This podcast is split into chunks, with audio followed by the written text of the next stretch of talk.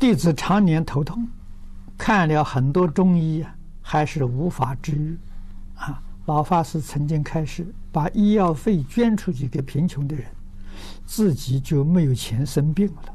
请问老法师，布施医药给贫穷的人，究竟要做到什么样的程度才叫圆满？圆满不在不在外，在心。啊，你对于帮助这个病苦的人，你有这个热忱的心，啊，这个心永远存在，就是圆满。啊，遇到贫穷的人，你都能够啊去尽心尽力帮助他，那是缘。最重要是要你有这个心。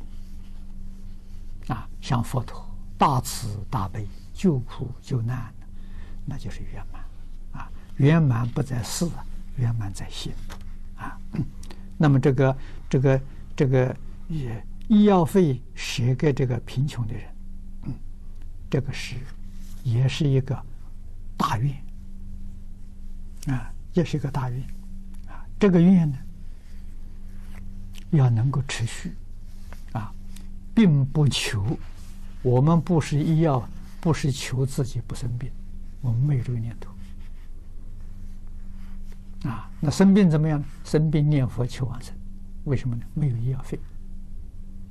啊，所以生病就念佛求往生。哎，需要有这种决心，啊，不能说是我为了不生病啊，才不是医药费，那你是有条件的。你的条件未必别人接受啊，所以这个道理啊要懂。